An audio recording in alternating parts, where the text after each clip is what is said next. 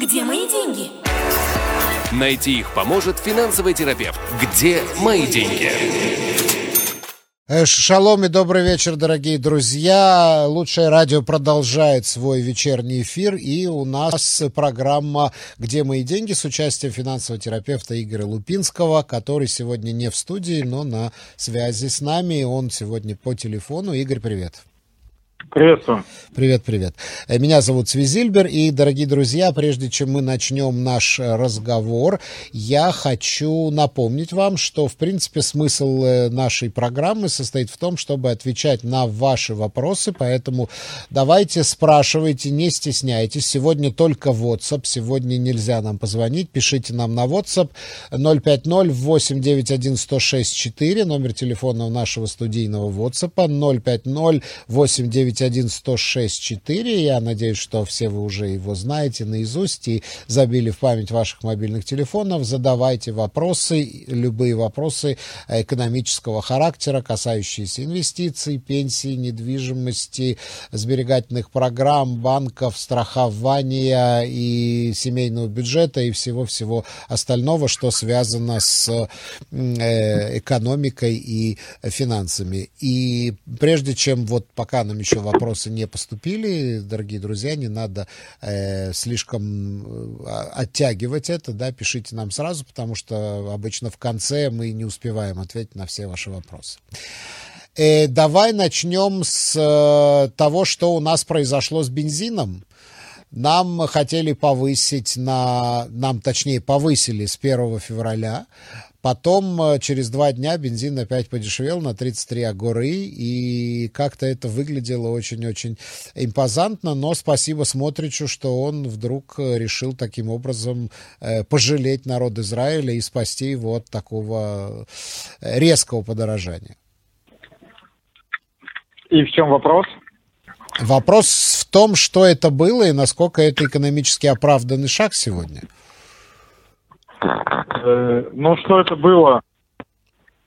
Это было явное политическое действие, то есть э, УП стало дорого. Это, я, я не удивлюсь, если это вообще, вообще был какой-нибудь личный звонок э, из членов особо близких после отъезда с заправки, с ближайшей. Mm-hmm. Вот. Э, то есть меня это никоим образом не удивит, если это было прям так, но по факту это политическое действие, которое, в принципе, особо ни на что не влияет, потому что мы с тобой знаем, что у нас в стоимости бензина э, достаточно большую долю занимает налог, которым э, Минфин может распоряжаться вполне свободно, что, скорее всего, и было сделано. То есть был срезан немножечко акциз, э, и бензин немножечко подешевел.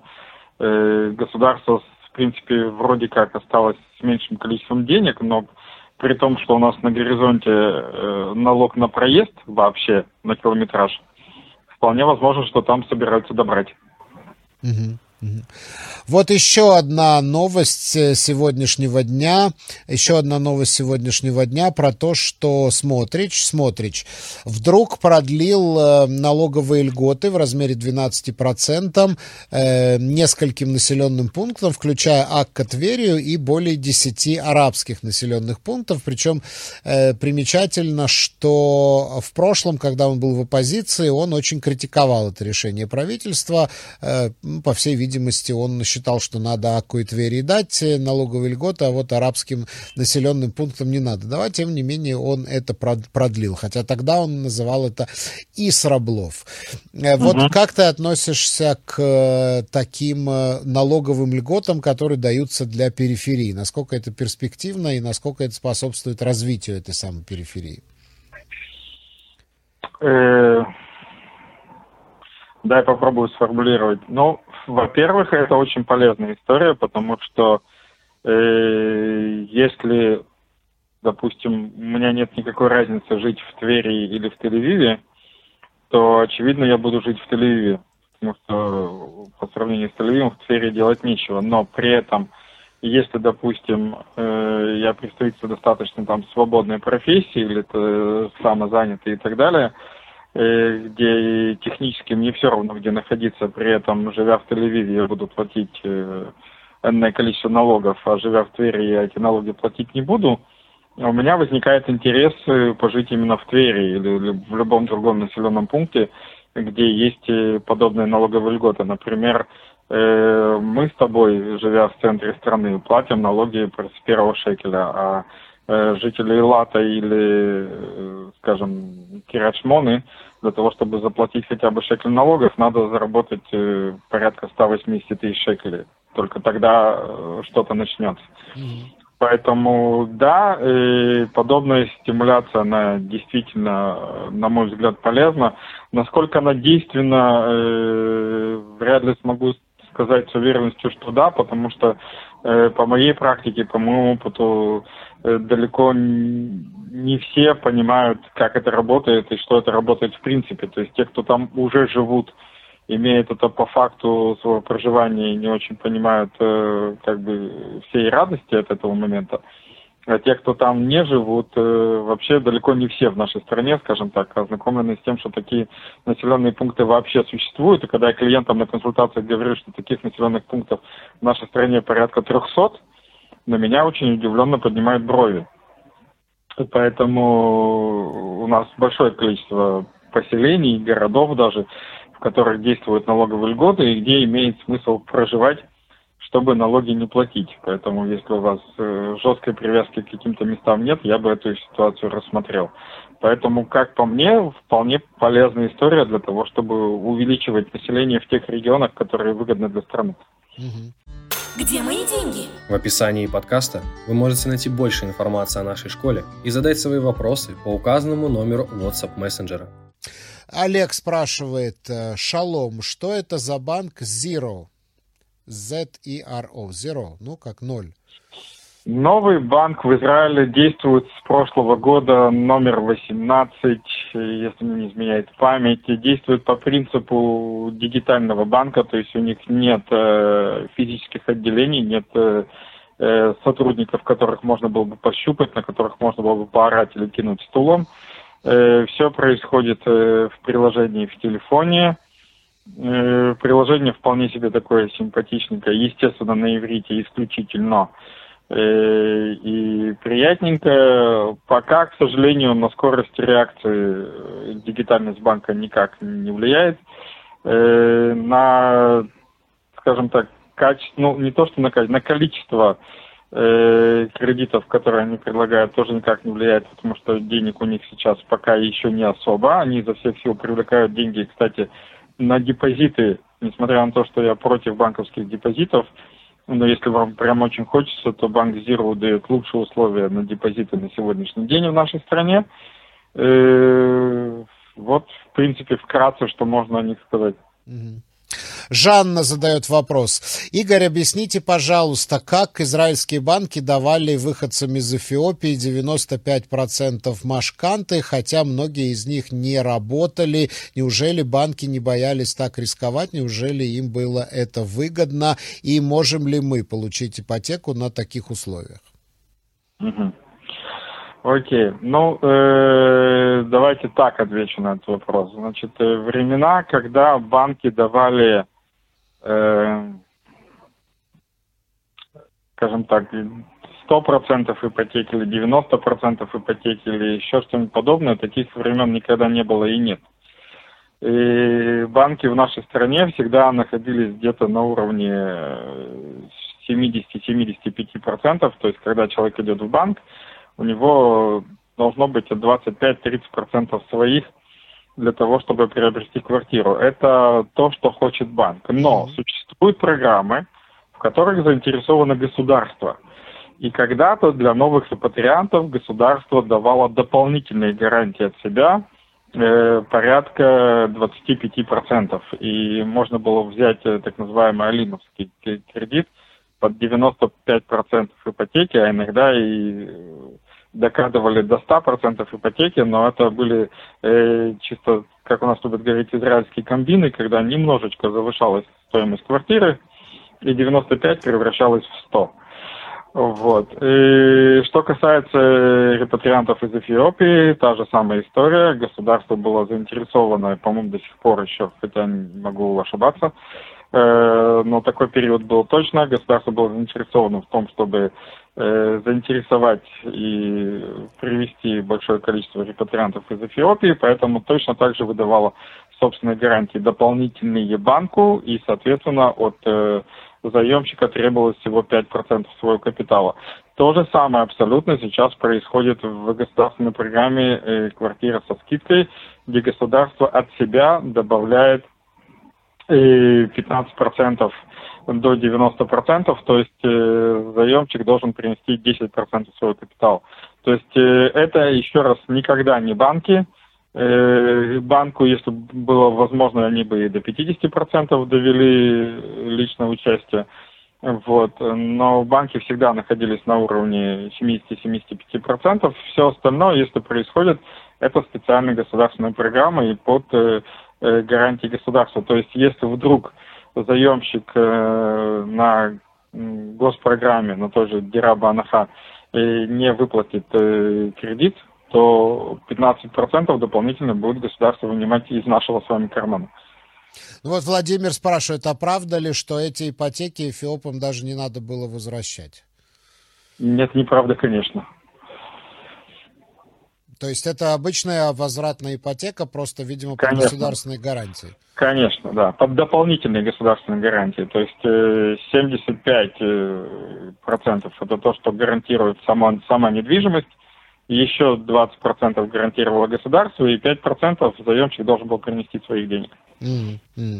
Но, слушайте, просто были очень серьезные проблемы с э, жильем для выходцев из Эфиопии просто по причине расизма. Они просто не могли нигде снять квартиры, никто им не хотел сдавать. Они приходили, видели эфиопов и говорили, что, извините, квартира не сдается. Э, Были очень серьезные проблемы, они долгие годы сидели в центрах абсорбции, не могли выйти в свободный мир, как говорится, и начать себя самостоятельно обеспечивать, поэтому ну, просто не было другого выхода, кроме как дать им эти ипотеки, чтобы они могли купить себе жилье и таким образом как-то действительно начать свою абсорбцию здесь. Поэтому, слушайте, не надо им завидовать, не надо им завидовать, их Да абсорбция... не надо вообще никому завидовать, и каждый встречается всегда со своими трудностями, своими проблемами. Я постоянно говорю у себя на семинарах и на консультациях, мы э, всегда, когда видим позитивные стороны, мы никогда не знаем э, те негативные стороны, которые эти, этот позитив уравновешивают. Человек, к сожалению, чаще всего сравнивает свои минусы с чужими плюсами и чувствует при этом себя очень неудобно. Вот если посравнивать наоборот, там совсем другая история получается. Да. Э, Ну, слушайте, я опять же говорю, что да, я алия 90-х тоже тут нахлебалась и э, с огромными усилиями приобретала квартиры, и тут приехали они, и как казалось бы, на все готовые. Но, слушайте, они тоже проходили очень-очень тяжелый период, и э, просто вот родители со своими детьми, которые там уже выросли в Израиле, просто теряли какую-либо связь, то есть это были люди из совершенно разных миров, я уже не говорю про то, сколько тут было разводов, сколько самоубийств, сколько разваленных семей, поэтому, ну, слушайте, я не стал бы завидовать, что вот им дали такие льготные ипотеки, а выходцам из Советского Союза не давали льготные ипотеки.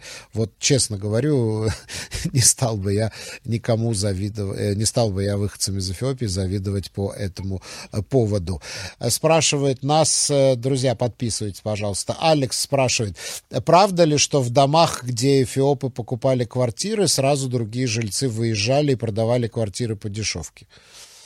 Без ну, были такие, были такие случаи, были, наверное, такие случаи, но немало у нас такого. Да, я не знаю, это не экономический вопрос, не экономический Ну, вопрос. Вот следующий, Совсем за рамками темы, моей, темы моих интересов, скажем так. Да.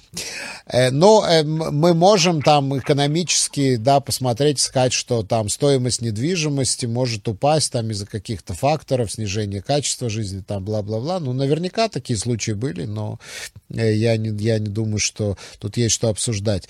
Так, вот Павел задает вопрос. Добрый вечер. Вопрос, может, не по теме, но все же. Предложили сделать пинуй-бинуй, какие есть подводные камни. Спасибо. Ну, подводных камней, скажем так, те, которые на поверхности, это один, это э, на каких условиях, э, в каком виде и как надолго вам будет предоставляться съемное жилье.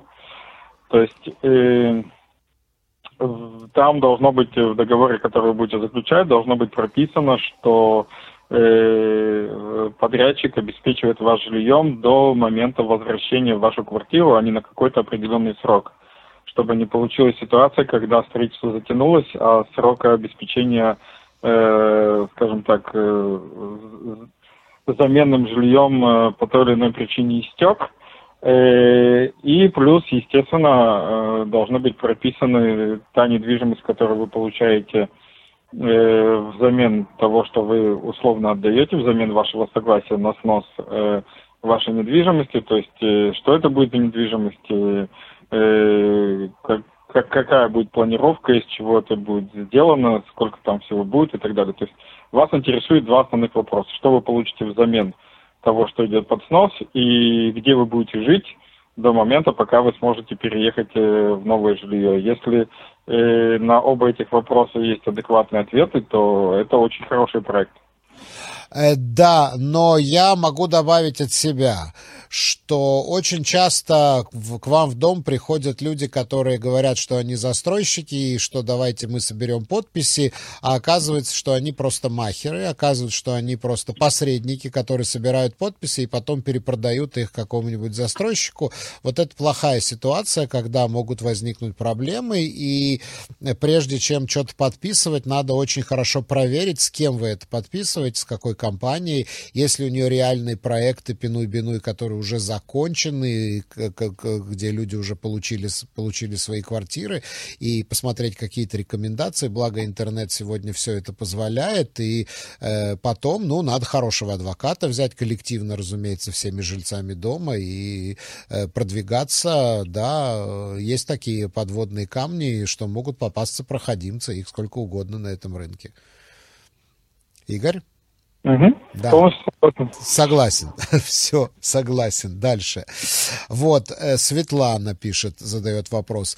Услышала рекламу Тама-38 и подумала о землетрясении в Турции. Я живу на Адаре. Если труханет как следует, тут все дома разрушатся. Почему государство само не проводит Тама-38? Потому что так в нынешнем виде она что-то не работает.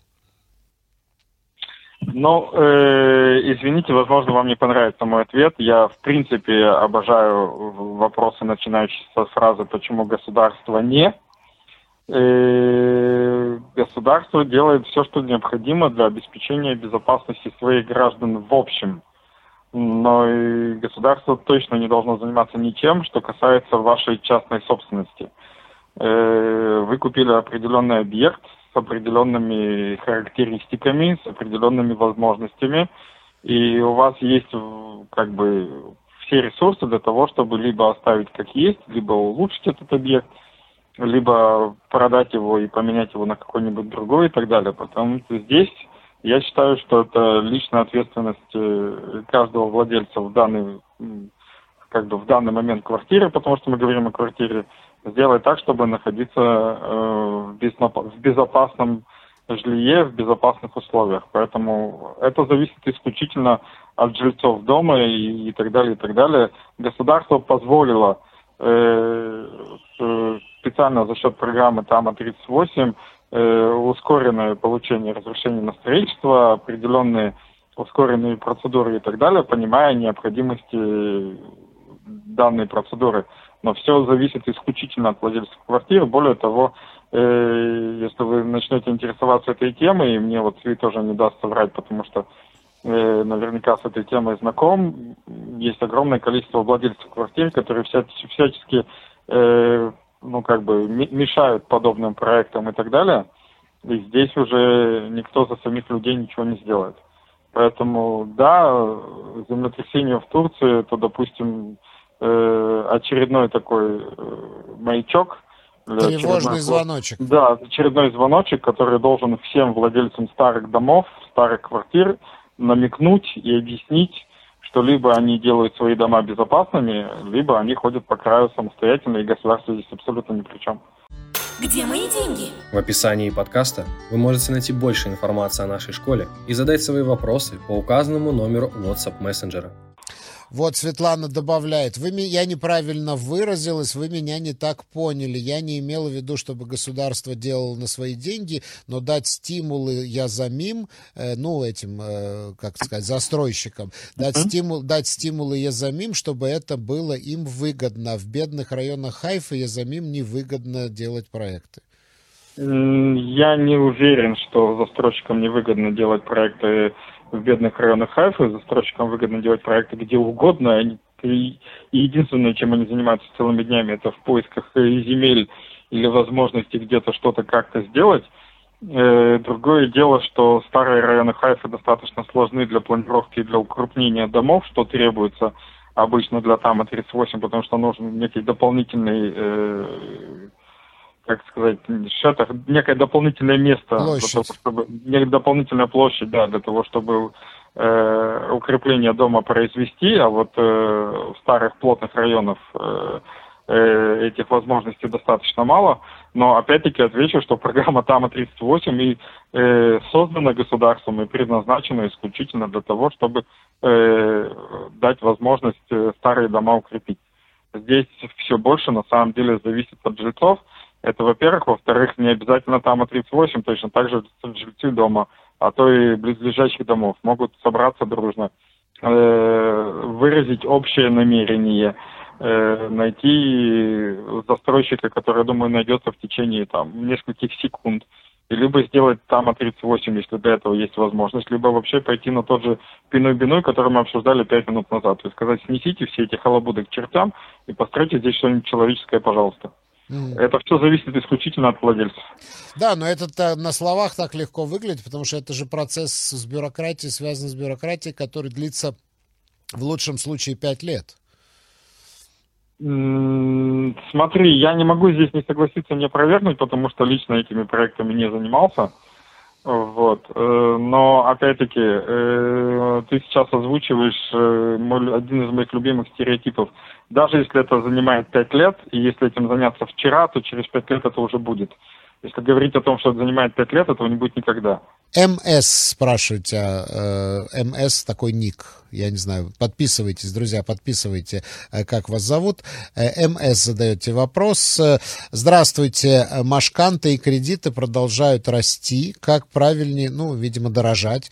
Как правильнее угу. вести себя в данном случае, стараться как можно быстрее закрыть кредиты или же пока что не делать резких шагов? Спасибо. Так, ну, э, здесь ответ на этот вопрос неоднозначен. То есть э, я люблю как раз-таки повторять, что если бы мы говорили с тобой где-то с год назад, я бы сказал, ни в коем случае ничего закрывать не надо, у вас есть свободные деньги, инвестируем. Сегодня, когда процент по кредитам, которые мы платим, уже почти сравнялся с э, возможной доходностью от инвестиций, э, ответ неоднозначен. И здесь э, нужно смотреть следующее. Если у вас есть свои собственные свободные средства, но при этом вы не очень разбираетесь в инвестировании, не понимаете, что это, боитесь этого и так далее, то рекомендую, конечно же, закрывать кредиты. Опять-таки вопрос какие? В первую очередь закрываем кредиты, связанные с инфляцией, там, где у нас есть привязка к инфляции, то, что называется от модали модат. И потом уже все остальное – и если же вы тем инвестиций не то чтобы очень боитесь, просто не очень разбираетесь, как это, то добро пожаловать к нам в школу. Э, мы расскажем, какие есть э, возможные пассивные возможности для того, чтобы заниматься этим с помощью специально обученных для этого людей. Вот. И там надо смотреть по доходности. То есть, если доходность от инвестиций выше, чем процент по кредитам, которые вы платите, соответственно, инвестиции, э, они предпочтительнее. Если все-таки проценты по кредитам чересчур большие, есть два варианта. Либо мы переделываем дорогие кредиты в дешевые, Э, либо, опять-таки, их э, закрываем в первую очередь. То есть э, сегодня мы в ситуации, когда такого однозначного ответа А или Б, его практически нет, надо смотреть по ситуациям и по возможности человека. Алон задает вопрос. Игорь, смотрите, как получилось. Налог на разовую посуду отменили, а цены не упали. Прикольно. Ну, потому что, опять-таки, мы наблюдали с вами чисто политическое решение, вовсе не экономическое, потому что отменили налог э, как бы формальный для всех, и его в большей степени попробовали перенести в импор... на импортеров. И э, это во-первых. Во-вторых, то есть э, на импортере налог оставили, поэтому цена в магазине особо поменяться не должна была. Вот. Ну и во-вторых, если люди уже покупают, это то, что я объясняю точно так же на своих семинарах, если люди уже покупают по 10, чтобы не менялось за кулисами, какой смысл снижать цену до 9, если уже покупают по 10. Поэтому, да, налог э, формально отменили, все громко по этому поводу поаплодировали, ценники в магазине остались те же самые. Причем я не удивлюсь, опять-таки, если случится так, как это было в, во время скандала с Суперсалем, когда в определенных магазинах ценник один, а в определенных магазинах ценник совсем, ценник совсем другой. Mm-hmm. Это тоже, скорее всего, происходит. То есть тут еще выбирайте, что называется, правильные магазины. Mm-hmm. Или правильное сообщество. Mm-hmm. Анна спрашивает. Мне позвонили из страховой компании и предложили сделать более дешевую страховку. Я на это повелась, и теперь в результате оказалось, что старую страховку они не отменили. Я теперь плачу две страховки за одно и то же. Что мне делать в этой ситуации? Ну, во-первых, обратиться в страховую компанию и отменить одну из двух. Э, какую, не знаю, нужно смотреть. Э, во-вторых, аккуратнее общаться со страховыми агентами в будущем. Но, в принципе, я так понимаю, в этом суть вопроса. Если вам звонят вот эти вот спам, там, я не знаю, всякие там коммерческие эти вот, и говорят, давайте сделаем, давайте удешевим вашу страховку, то они вам просто делают еще одну страховку, но они совершенно не обязаны вместо вас отменять страховку в другой компании, да, они и не могут отменить вашу страховку. Я так понимаю, что в этом был вопрос. Они могут э, взять, как бы, взять доверенность от человека и по доверенности это все сделать, только в этом нет никакого особенного смысла. Поэтому могут сделать, могут не сделать, и их уже это мало касается. Их основной интерес продать что-нибудь новенькое, а вовсе не заниматься всем остальным. Э, единственное, что вы должны знать, что как только вы отмените одно из двух, то по сегодняшним правилам вы имеете право получить из компании э, все, что было выплачено в период э, кефеля. То есть сегодня по закону не может быть дублирования страховок но важно, это речь идет только о страховании здоровья. Э, вот, э, потому что есть страховки, где существует дублирование страховой выплаты, соответственно, может быть и дублирование самих страховых выплат. А есть страхование, и это в основном страхование здоровья, где дублирования выплаты нет – то есть по закону, если там тебе полагается 100 шекелей на лекарство, ты не можешь получить их из пяти компаний. Ты можешь получить из любой 100 шекелей на лекарство или из всех вместе, но 100 шекелей на лекарство. Соответственно, не может быть дублирования страховых выплат, поэтому при отмене надо заботиться еще о том, чтобы получить обратный весь возврат.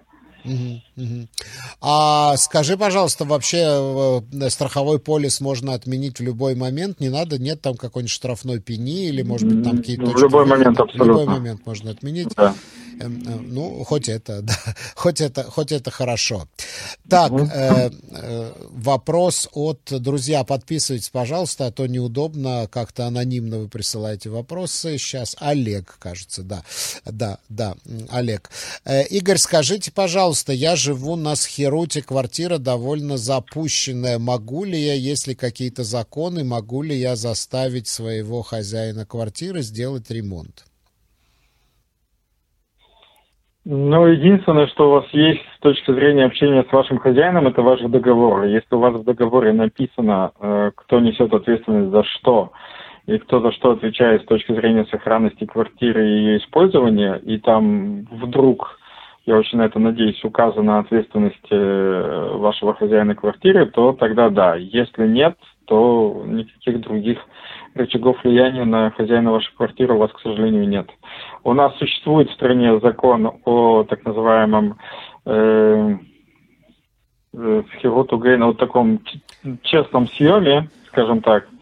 Вот. Но, к сожалению, этот закон исключительно рекомендательного характера, без э, каких-либо э, штрафов за возможные нарушения и так далее. То есть в нем можно прочитать, как это хотелось бы с точки зрения законодателей, но, к сожалению, никакой реальной силы у него нет, поэтому все остается на уровне вашего договора. Вы знаете, Олег, я просто вот от себя добавлю, я думаю, что если у вас хозяин квартиры вменяемый, то можно с ним вести переговоры о том, что, скажем, вы делаете ремонт за свой счет, потому что хозяин тоже заинтересован, чтобы в его квартире произошел ремонт, да. Вы делаете ремонт за свой счет, а он потом каким-то образом дает вам скидку или там вы, вы, вычитает это из вашей квартирной платы там в течение какого-то времени. Я думаю, что можно договориться по этому поводу, потому что в конечном итоге ремонт делаете вы, а остается это потом все равно ему. Угу. Вот, так что, так что, по-моему, так, вот такая ситуация. Так, друзья, пока ваши вопросы закончились, задавайте, задавайте нам еще. Э, номер нашего WhatsApp мессенджера в студии 050-891-106-4. Ну и, Игорь, у нас такая пауза с вопросами. Расскажи, пожалуйста, что там у тебя с финтенсивами, семинарами, что, что ты планируешь в своей э, Ой, школе, где мои деньги? Февраль месяц у нас очень насыщенный. Буквально сейчас у нас идут, э, то есть вот сегодня и завтра у нас еще продолжаются семинары по. Э, сегодня речь пойдет о годовых отчетах и, в принципе, об отчетах. И завтра о том, э, что же такое процесс выхода на пенсию и как это вообще работает. Э, дальше 13 и 15 февраля будет семинар для предпринимателей. 13 числа будет семинар, который будет рассказывать о том, э, как работает налоговая система в стране, э, какие формы э, юридических лиц выбирать, что такое ОСЭК Патур, что такое ОСЭК Мурше, что такое Хивра, что такое Амута, как со всем этим работать, кто такие бухгалтера, аудиторы и налоговые консультанты, какие отчеты нужно знать, понимать и как это все делается, и почему, и что такое доход, а что такое приход, и в чем между ними разница, и так далее, и так далее. 15 э, числа, э, второй день общего семинара для предпринимателей, он будет говорить о том, э, как делаются продажи, откуда берутся клиенты, как бизнес вообще растет, развивается, на какой стадии кто находится, на какой стадии что и как делается – и как э, бизнес можно развивать, масштабировать, продавать и так далее, и так далее. 22 февраля э, будет семинар для тех предпринимателей, которые хотели бы э, без чьей-либо посторонней помощи сами себе сделать годовой отчет. Это будет чисто такого технического плана семинар, то есть вот ваши данные, идем туда-то, нажимаем какие-то кнопочки, получаем годовой отчет, сдаем, все счастливы и довольны. 23 февраля пойдет речь о том, э, скажем так, уже о наемниках, что такое возврат налогов, э, почему это важно. Э, кстати, возврат налогов очень важен и в 2020 году, и в 2021 году, и в 2022 году были определенные события, которые повлияли практически на всех наемных работников. Соответственно, имеет смысл посмотреть на то, не переплатили ли мы налоги. И вот 23 числа мы будем говорить с наемными работниками именно об этом, о возврате налогов, как это работает, как это делается, почему это важно и как это сделать самостоятельно, если очень хочется. Э, вот такой вот насыщенный месяц февраль, поэтому если кого-то из наших радиослушателей что-то заинтересовало, как обычно, 053 712 2236, будем рады видеть в числе своих студентов. Так, Наталья задает вопрос. У мужа выходит Керен и Штальмут. Есть два кредита и Машканта. Суммы хватает для погашения одного кредита. Машканте два года. Что выгоднее гасить, кредит или Машканту? Заранее спасибо, Наталья. Ну, для того, чтобы решить, что выгоднее гасить, хотелось бы знать условия, что кредита, что ипотеки, э, какой кредит, какая ипотека, под какими процентами, сколько выплачивается в месяц и так далее. Но я бы не трогал сейчас Керен Штальмут. Вот эта вот фраза «выходит Керен Штальмут» э, тоже потрясающее заблуждение.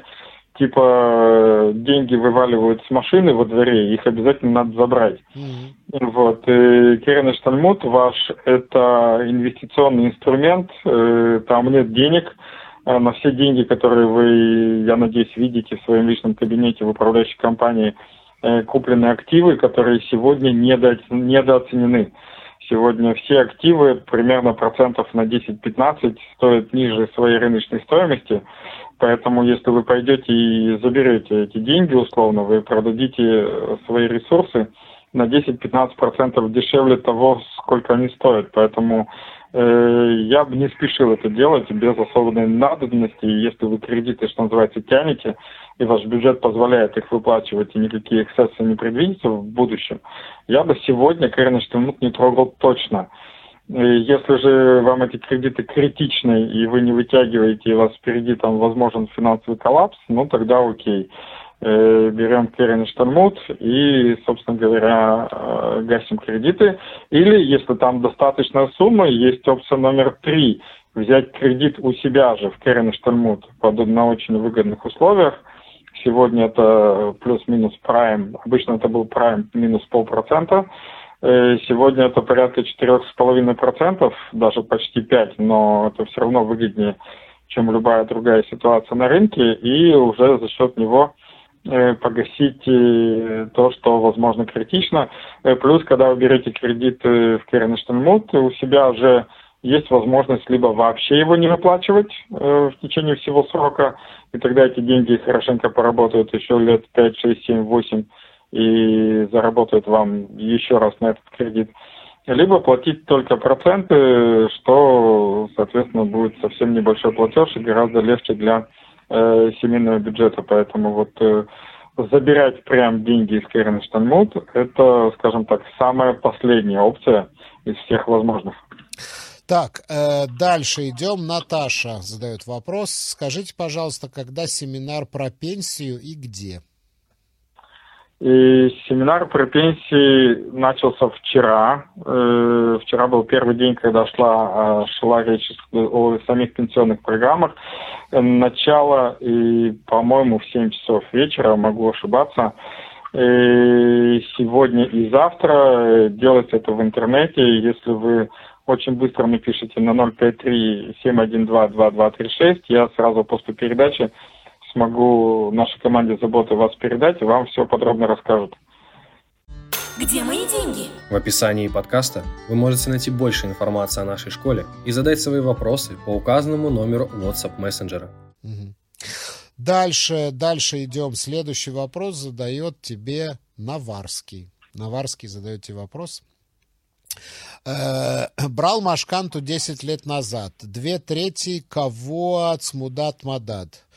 Сейчас на ней 1,98%. 1,98%. 1 марта у меня будет Таханат ЕЦА. Есть ли смысл ее погасить или пусть идет своим чередом под наверняка более высокий процент? Осталось еще 65 тысяч и 5 лет. И, окей, спасибо, уже больше данных, уже интереснее. И, э, когда у вас э, кредит привязанный к инфляции, то есть самуд мадат, я бы меньше всего смотрел на сами проценты, потому что 1,98 это не очень много, и оно никуда э, уже не денется и никогда не денется. А смотрел бы на то, что происходит именно с отсмодой, потому что привязка к инфляции э, увеличивает не проценты, а увеличивает размер остатка кредита. И если вы внимательно зайдете к себе в банке на портал и посмотрите, что происходит с этим маслюлем, вы увидите, что у вас есть сумма Кэрена, то есть остаток долга, который был, объем от СМОДы, то есть то, насколько увеличился ваш долг э, за период последних двух лет э, серьезной инфляции.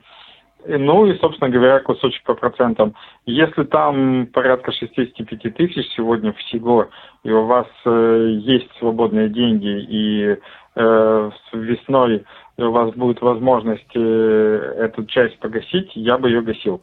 Потому что у вас увеличивается не процент, у вас эти 65 тысяч раздуваются. Аркадий задает вопрос. Объясните, пожалуйста, типовую ситуацию. Человек выплатил 80% машканты, больше платить не смог. Банк забрал квартиру, продал, но человек остался должен банку. Разве это не откровенный грабеж, покрываемый государством?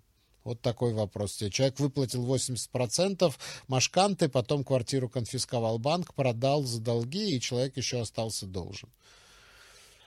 А у меня, ну, я люблю, у нас передача, формат передачи позволяет, мы еврейски общаемся вопросом на вопрос. А в чем, собственно говоря, грабеж? Э, Ну, то есть это риторический такой Что, вопрос. что 20% стоимости квартиры человек оставался должен, банк эту квартиру продал, и этих денег не хватило даже на погашение этих 20%. Ну, я думаю, что в такой ситуации надо было самому ее продавать, и тогда бы- Во-первых, да. во-первых, да. Ответ да.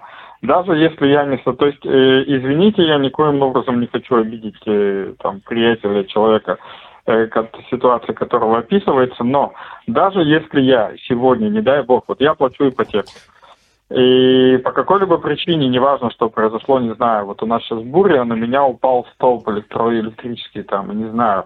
И несмотря на то, что я застрахован, и у меня есть полный пакет, и все хорошо, допустим, я не застрахован. Короче, я по какой-либо причине не могу платить ипотеку. Э, Как минимум должно пройти 3-4 месяца э, для того, чтобы банк пришел и сказал мне, что происходит. То есть у меня есть как минимум 4 месяца для того, чтобы понимать, что окей, я не в состоянии тянуть и могу квартиру продать. Этого не было сделано. Дальше банк приходит и говорит, что происходит, почему ты не платишь ипотеку.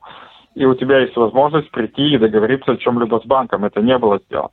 После этого э, банк начинает процедуру отчуждения квартиры, где один из первых этапов – это возможность самостоятельно квартиру продать. И этого тоже не было сделано. Э, то есть все было доведено до того, чтобы банк начал продавать недвижимость самостоятельно, а банк не контора по продаже недвижимости. Они не, не занимаются этим, они не зарабатывают на этом, этим занимаются сторонние адвокаты, которых тоже мало что интересует. Поэтому квартира была продана так, как она была продана. И просто по самому... Там еще факту- наверняка есть какие-то штрафные санкции, пеня, там Есте- еще Естественно. за это вот услуги как- адвоката. начнем- Нет, начнем с того, что начнем с того, что все на секундочку забывают, что как только человек перестал платить, платить, то процент по ипотеке превратился в э, ребит хариг, а ребит хариг это, ну, сегодня это уже больше, а год назад это было 16% годовых, то есть у человека была ипотека, там, не знаю, под 5% годовых, допустим, самый худший вариант. Как только он перестал платить, это превратилось в 16% годовых, и это написано в договоре, который он подписал.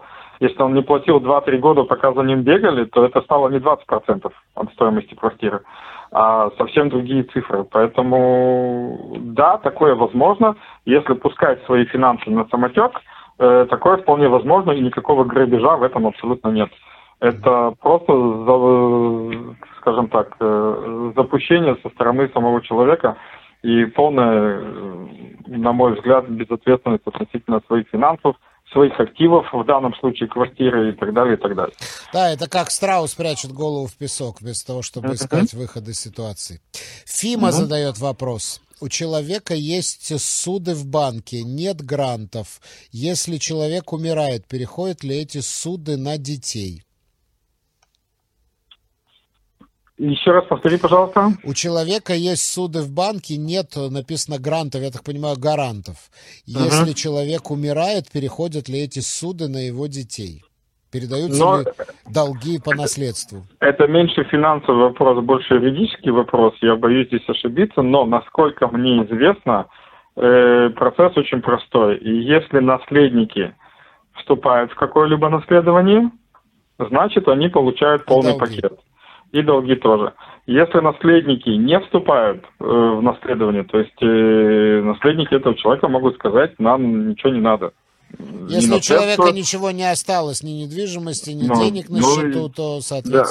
Вот, нет, ну, есть, э, могут быть страховки, может быть пенсия, где есть страховые выплаты и так далее. Это тоже процедура наследования. м, То есть, если у человека была, допустим, пенсия и есть страховые выплаты наследникам, то вместе с этими страховыми выплатами придут и выплаты по оставшимся кредитам. То есть, либо э, наследники говорят, что они вообще э, не имеют никакого отношения и не используют э, оставшиеся после человека ресурсы, и тогда, соответственно, предъявить претензии к ним тоже невозможно. Либо они вступают в наследство, и тогда гасят и оставшиеся обязательства, э, соответственно. Э, последний, наверное, на сегодня вопрос задает Мишка. У меня Эсек Мурше, я вожу на микроавтобусе туристов. Сейчас взял себе онлайн-курс по английскому языку. Могу ли я этот курс списывать с налога? Конечно.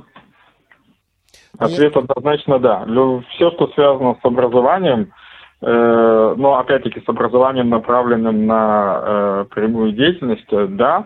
Э, но у меня был случай, когда мы доказывали, что, э, например, курсы по э, э, рисованию, хотел умно сказать, но по-простому, курсы по рисованию э, были кардинально важны для врача.